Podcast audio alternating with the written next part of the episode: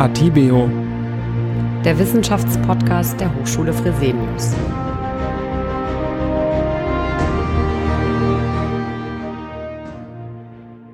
Herzlich willkommen zu Atibio, dem Wissenschaftspodcast der Hochschule Fresenius. Heute geht es um das Thema nachhaltiger Konsum. Eine Frage der Ideologie. Umweltschutz zählt zu den wichtigsten Themen unserer Zeit. Dass unser Konsumverhalten dabei eine wichtige Rolle spielt und auch negative Auswirkungen auf die Umwelt haben kann, wissen wir eigentlich schon ziemlich lange. Obwohl zum Beispiel allein 20 Prozent aller Treibhausgasemissionen auf das Konto der Viehzucht gehen, essen wir nach wie vor im Durchschnitt etwa 60 Kilogramm Fleisch. Im Zuge der Corona-Krise und der Schlachthofskandale kam wieder etwas mehr Bewegung in die Diskussion um das Billigfleisch.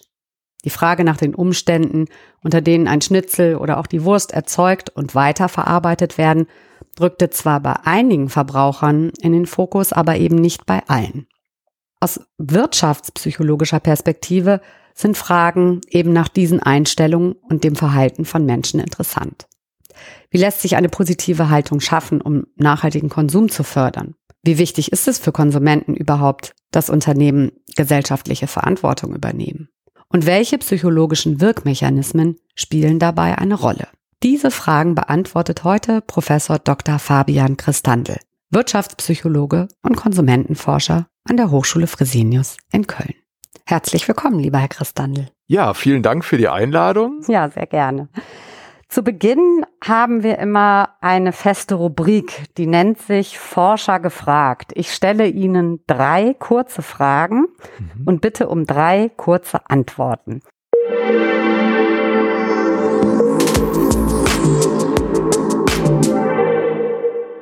Die erste Frage lautet, essen Sie Fleisch? Ja, aber nur am Wochenende. Wir wissen, dass wir anders konsumieren müssen, um unsere Umwelt zu schützen, tun es aber häufig trotzdem nicht. Woran liegt das? Gibt es da eine kurze, knackige Erklärung? Naja, Sie kennen ja das Sprichwort, ähm, der Geist ist willig, das Fleisch ist schwach. Ne? Und das ist bei uns als Konsumenten leider auch so, äh, weil wir ja in vielen Fällen, sobald äh, wir gewisse Opfer bringen müssen, äh, weil wir uns doch nicht immer konform zu unseren Einstellungen verhalten. Ja, das heißt, in anderen Worten, viele finden nachhaltiges Konsumverhalten zwar gut, aber wenn man dafür eigene Opfer bringen muss, dann äh, ist es plötzlich doch nicht mehr ganz so leicht. Mhm. Und haben Sie denn schon mal auf den Kauf von Produkten von Firmen verzichtet, die sich ähm, nachweislich nicht nachhaltig verhalten haben? Ja, das habe ich. Äh, und tatsächlich auch kürzlich erst, als ein ähm, Fleischproduzent im Zuge der Corona-Epidemie ah ja. äh, in die negativen Schlagzeilen geraten ist. Ah ja, interessant. Ja, prima. Ganz lieben Dank schon mal für die Beantwortung dieser drei Fragen. In Ihren Forschungsprojekten gehen Sie insbesondere der Frage nach, welche Einstellungen das Konsumverhalten von Menschen denn beeinflussen. Insbesondere in Bezug auf das Thema Nachhaltigkeit und soziale Verantwortung. Da fragt man sich ja ganz häufig, ähm, warum denn Konsumenten nach Unternehmensskandalen, so wie Sie gerade eins benannt haben, weiterhin deren Produkte kaufen. Jetzt gibt es Studien, die bereits gezeigt haben, dass hier die politische Einstellung offensichtlich eine Rolle spielt. Was heißt das denn konkret? Mhm. Ja, ähm, Genau, diese Studien, die Sie ansprechen, äh, zeigen, dass äh, sich die politische Einstellung auf nachhaltiges Konsumverhalten auswirkt. Was wir in einer ganzen Reihe von Studien oder Experimenten zeigen konnten, ist, dass äh, konservative Konsumenten sich weniger an Unternehmensskandalen stören und dann auch weiterhin die entsprechenden Produkte kaufen. Mhm. Was heißt das noch ein bisschen konkreter? Mhm. Also mhm. wieso spielt die politische äh, Einstellung bei einer Kaufentscheidung denn eine Rolle? Hm? Ja, ist natürlich eine spannende Frage, wie dieser Zusammenhang zustande kommt, warum denn die politische Einstellung was mit äh, nachhaltigem Konsum zu tun hat. Man kann zeigen, dass äh, die politische Einstellung mit äh, Werthaltungen zusammenhängt, mit Einstellungen, äh, aber sogar mit neurologischen Strukturen. Ja, mhm. das heißt, äh, man kann tatsächlich zeigen, äh, Konservative denken anders, sie nehmen anders wahr und äh, über diese vermittelnden Prozesse kann man dann erklären, warum die Einstellung tatsächlich auch ein starker Prädiktor von nachhaltigem Konsumverhalten ist, dieses also stark vorhersagen kann. Inwiefern denken Konservative anders, also in Bezug auf äh, ihr Konsumverhalten? Was können Sie da ein Beispiel nennen? Mhm. Ja, äh, was wir, was man generell festhalten kann, ist, dass äh, Konservative ein stark ausgeprägtes Bedürfnis nach Sicherheit, nach Verlässlichkeit haben. Das ähm, sie fühlen sich dann einfach wohler und das führt in der Wahrnehmung dazu, dass äh, Ereignisse, die dem Ganzen widersprechen, ja, dass die subjektiv abdiskontiert werden. Ja, das bedeutet, äh, man äh, nimmt beispielsweise einen Unternehmensskandal, den man beobachtet, so wahr, äh, wie dass man sich denkt, ach, das äh, ist doch nicht so schlimm oder das kann ja gar nicht sein, das wird jetzt medial bestimmt auch übertrieben, mhm. äh, um diese Überzeugung aufrechterhalten zu können, äh, dass irgendwie doch alles vorhersagbar ist und äh, dass eine gewisse Sicherheit herrscht. In diesem Zusammenhang konnten wir in unseren Studien äh, auch zeigen, dass sich das insbesondere in der Überzeugung äußert, dass allgemeine Marktprozesse, also das, was sich äh, praktisch zwischen Produzenten und Konsumenten abspielt, dass das im Allgemeinen äh, gerecht zugeht, ja, und dass Konservative mehr davon überzeugt sind, dass es so ist und dass die auch in ihrer Wahrnehmung ähm, offensichtlich einiges dafür tun, damit sie diese Überzeugung aufrechterhalten können. Also könnte man so weit gehen zu sagen, dass sie dann fast Dinge leugnen, also die gar nicht wahrhaben wollen, weil ja offensichtlich, um nochmal diesen Unternehmensskandal in der Fleischindustrie äh, äh, zu benennen, dass sie dann glauben, die, die, dass die Presse nicht richtig berichtet. Ähm, also geht das so weit, dass tatsächlich dann Dinge, die aufgedeckt werden, geleugnet werden? Ja, es gibt natürlich ganz unterschiedliche Strategien, ne, wie man äh, eine bestimmte Überzeugung aufrechterhalten kann. Oft ist es so, äh, bei vielen Ereignissen ist es ja so, dass eine eine gewisse Mehrdeutigkeit gibt und dann fällt es einem in aller Regel relativ leicht zu sagen, ach, das wird jetzt einfach alles ein bisschen übertrieben oder ein bisschen überzogen dargestellt. Es gibt auch ganz viele Unternehmen, bei denen passiert nichts ne? und in dem Moment ist die, ist die ganze Situation ja schon wieder geheilt.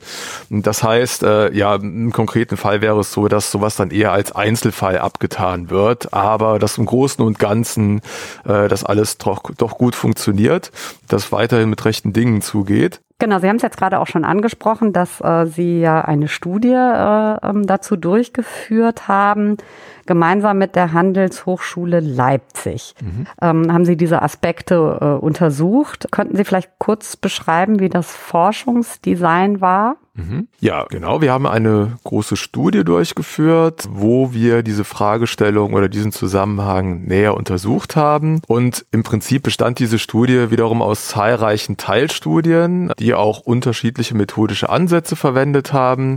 So wurden zwei große Befragungen im Zuge des sogenannten Gemeinwohlatlanten erfasst, sowohl mit Befragten aus Deutschland als auch mit Befragten aus der Schweiz. Und zusätzlich haben wir auch noch eine ganze Reihe von Online-Experimenten durchgeführt um die Zusammenhänge dann auch noch ein bisschen genauer zu untersuchen, insbesondere auch um die Kausalität der Zusammenhänge zu prüfen. Was haben Sie da konkret abgefragt? Genau, in dem ähm, Gemeinwohl-Atlanten, in dieser Befragung, ähm, haben wir zum einen die Parteipräferenz natürlich abgefragt, mhm. die wir dann wiederum als äh, Operationalisierung äh, genutzt haben, ne, um eben zu sagen, ob Konsumenten eher konservativ sind oder eher weniger konservativ. Zusätzlich haben wir ähm, verschiedene Unternehmen beurteilen lassen. Ähm, das äh, waren insbesondere Unternehmen, die äh, für Skandale bekannt waren, beziehungsweise die dafür bekannt waren, dass sie äh, insgesamt eher als äh, Unternehmen angesehen werden, die sich jetzt nicht so wahnsinnig nachhaltig verhalten. Und ja, diese Unternehmen sollten dann von den äh, Befragten entsprechend beurteilt werden, äh, insbesondere im Hinblick darauf, inwiefern sich diese Unternehmen denn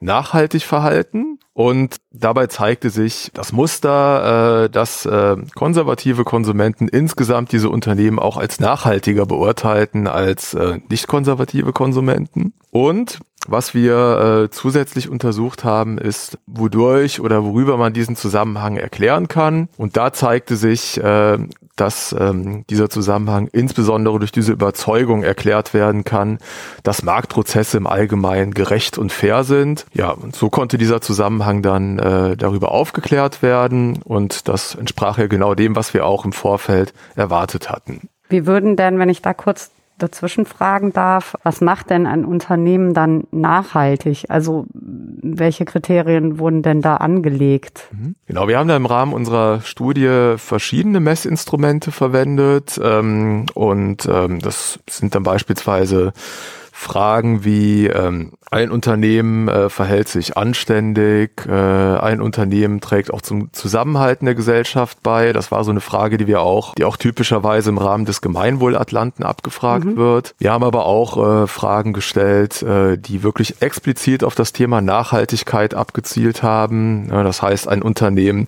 verhält sich äh, umweltbewusst und berücksichtigt die Bedürfnisse nachfolgender Generationen und so weiter. Mhm. Ja, das sind ja schon einige Erkenntnisse, die Sie gewinnen konnten. Sie haben davon gesprochen, dass diese äh, auch einen Mehrwert oder einen Wert für die Wirtschaft darstellen. Inwiefern kann denn die Wirtschaft von diesen Erkenntnissen profitieren? Ja, ist natürlich eine interessante Frage. Was bringen diese Ergebnisse der Wirtschaft? Wie können die genutzt werden? Und ein wichtiger Erkenntnisbeitrag ist sicherlich, dass ähm, unsere Ergebnisse helfen, ähm, ja im Grunde dieses Rätsel aufzudecken. Ne? Warum zwar viele Konsumenten sagen, ähm, wir finden Nachhaltigkeit gut, super, äh, aber sich letzten Endes dann doch nicht unbedingt dementsprechend verhalten. Ne? Und äh, insbesondere tragen unsere Ergebnisse auch dazu bei, dass man ähm, die Motivstrukturen, die Bedürfnisse insbesondere von konservativen Konsumenten besser versteht. Und das eröffnet natürlich auch die Möglichkeit, gezielt an Interventionen beispielsweise zu arbeiten, mit denen man auch diese Konsumentengruppe möglicherweise äh, doch dazu ermuntern kann, äh, ihr Konsumverhalten in Richtung Nachhaltigkeit umzustellen. Mhm. Es gibt ja noch weitere Faktoren neben der politischen Einstellung, die Einfluss haben auf äh, meinen nachhaltigen Konsum. Können Sie da ein paar nennen, die eine Rolle spielen? Klar, natürlich gibt es zahlreiche Faktoren, die sich auf nachhaltigen Konsum auswirken. Besonders interessant sind an dieser Stelle sicherlich die ähm, psychologischen Faktoren, mhm. die man identifiziert hat.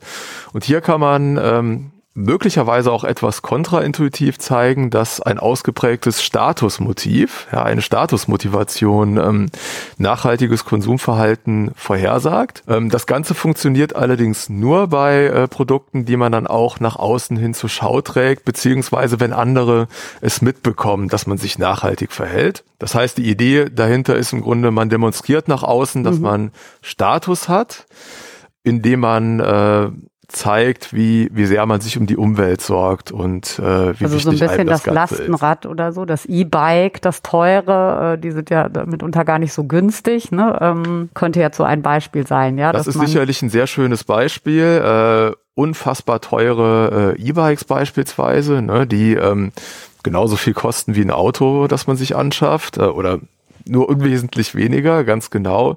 Und ähm, die Ursprungsstudie, wo dieser Effekt das erste Mal gezeigt wurde, ähm, die äh, hat sich mit dem Phänomen des Toyota Prius äh, mhm. befasst. Der war ja jahrelang in den USA eines der am häufigsten verkauften Autos.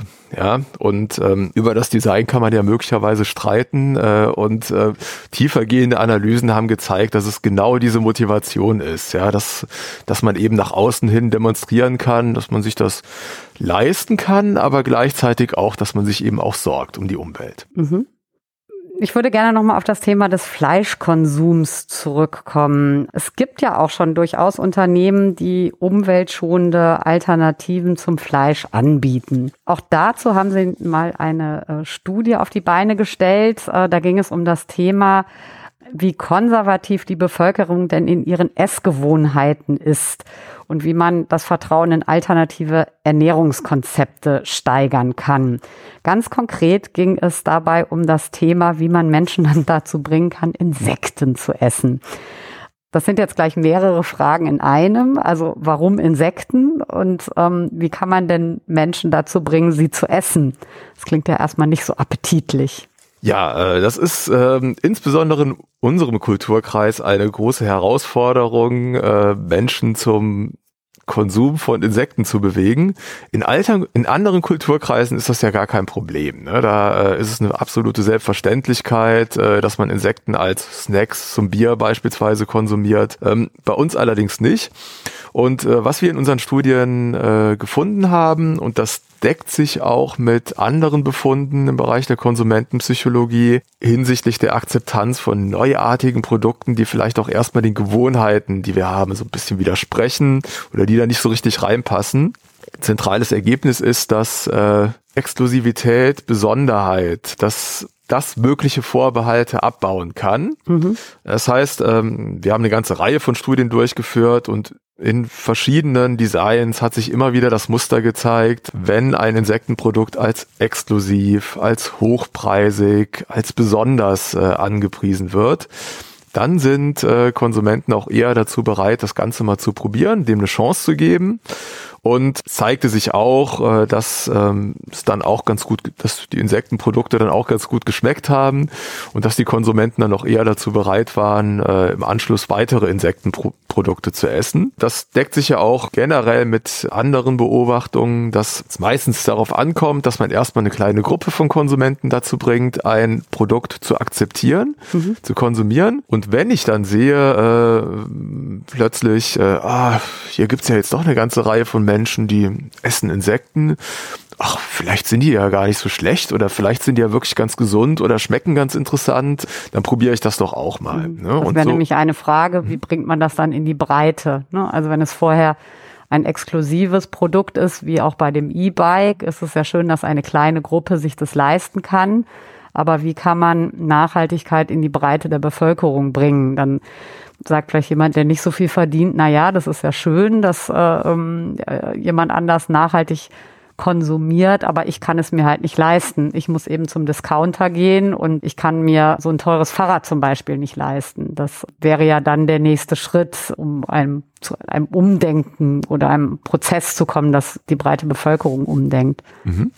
Ganz genau. Es geht dann natürlich auch darum, äh, die Widerstände abzubauen. Und deswegen ist es äh, im ersten Schritt erstmal wichtig, dass man so eine kleine Gruppe ähm, findet, die äh, entsprechende Produkte konsumiert, die sich das dann vielleicht auch leisten können, ja, äh, und dann im nächsten Schritt ähm, ist, äh, entwickelt es sich dann oft so, dass äh, Produkte ähm, dann auch preiswerter werden und dann auch zunehmend attraktiver für die breite Masse an Konsumenten. Und äh, so wäre das sicherlich bei den Insekten auch denkbar. Und was natürlich bei den Insekten noch dazu kommt, im Gegensatz zu anderen Produkten, bei so einem äh, sehr aufwendigen E-Bike könnte ich mir jetzt auch noch vorstellen, dass wirklich die Herstellung ja auch äh, einiges kostet, mhm. dass man die deswegen gar nicht so preiswert anbieten kann. Bei Insektenprodukten beispielsweise ist es ja so, dass ähm, man die auch vergleichsweise günstig produzieren kann. Ja, und dementsprechend wäre es eigentlich auch keine große Sache, wenn die Nachfrage da ist, äh, dass man diese Produkte dann auch großflächig ähm, bezahlbar anbietet. Mhm. Und wahrscheinlich könnte man das sogar preiswerter machen als Fleischprodukte. Mhm. Ja, wobei man natürlich sagen muss, die Fleischprodukte sind in unserem Kulturkreis äh, außerordentlich preiswert. Na, das hat ja auch seine Gründe, ne? wie man gesehen hat an dem Unternehmensskandal, also dass sie auch nicht, äh, nicht so produziert werden, ähm, wie, sie, wie sie produziert werden sollten oder werden eben nicht nachhaltig produziert. Sie haben aber noch nicht mal eine Frage beantwortet, warum denn Insekten so viel besser sind als Fleisch. Ja, das ist natürlich die Frage, die man sich zuerst stellen sollte, äh, warum denn Insekten eine Alternative darstellen oder darstellen können potenziell. Und ja, da gibt es tatsächlich verschiedene Gründe. Zum einen ist es so, dass Insekten auch sehr nahrhaft sein können. Das ist ja schon mal wichtig. Ja, mhm. wenn wir was anderes essen, dann äh, benötigen wir natürlich auch die entsprechenden äh, Proteine und so weiter. Ja, sonst bringt das Ganze natürlich nichts. Was aber hinzukommt, ist, dass äh, Insekten vor allem auch äh, außerordentlich ressourcenschonend hergestellt werden können, was ja bei der Fleischproduktion erwiesenermaßen nicht der Fall ist. Mhm. Äh, gerade die Rindfleischproduktion ist natürlich in puncto äh, CO2-Bilanz eher ein durchaus problematisches Nahrungsmittel oder Produkt. Und äh, das wäre bei Insekten deutlich anders. Mhm, gut, also müssen wir grundsätzlich unser Konsumverhalten ändern. Vielen lieben Dank schon mal an dieser Stelle. Am Ende haben wir immer ein 30-Sekunden-Plädoyer, in dem die Experten 30 Sekunden Zeit haben, über ihre Forschung zu berichten und eine, auf eine Frage zu antworten.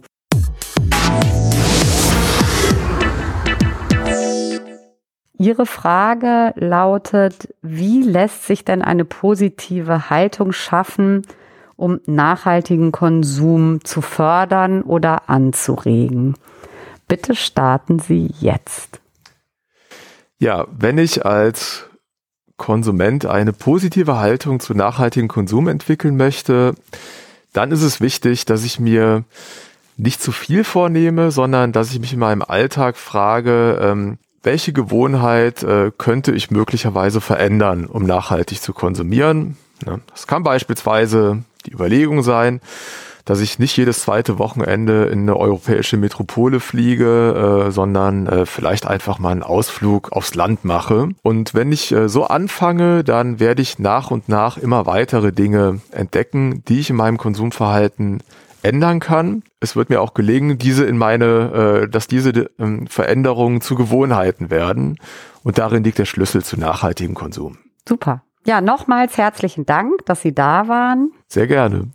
Und vielen lieben Dank, liebe Zuhörerinnen und Zuhörer, fürs Zuhören. Wir freuen uns natürlich, wenn Sie unseren Podcast abonnieren. Weitere Informationen dazu gibt es auf unserer Homepage unter www.hs-fresenius.de slash podcasts. Bis zum nächsten Mal, machen Sie es gut und bleiben Sie gesund. Atibeo der Wissenschaftspodcast der Hochschule Fresenius.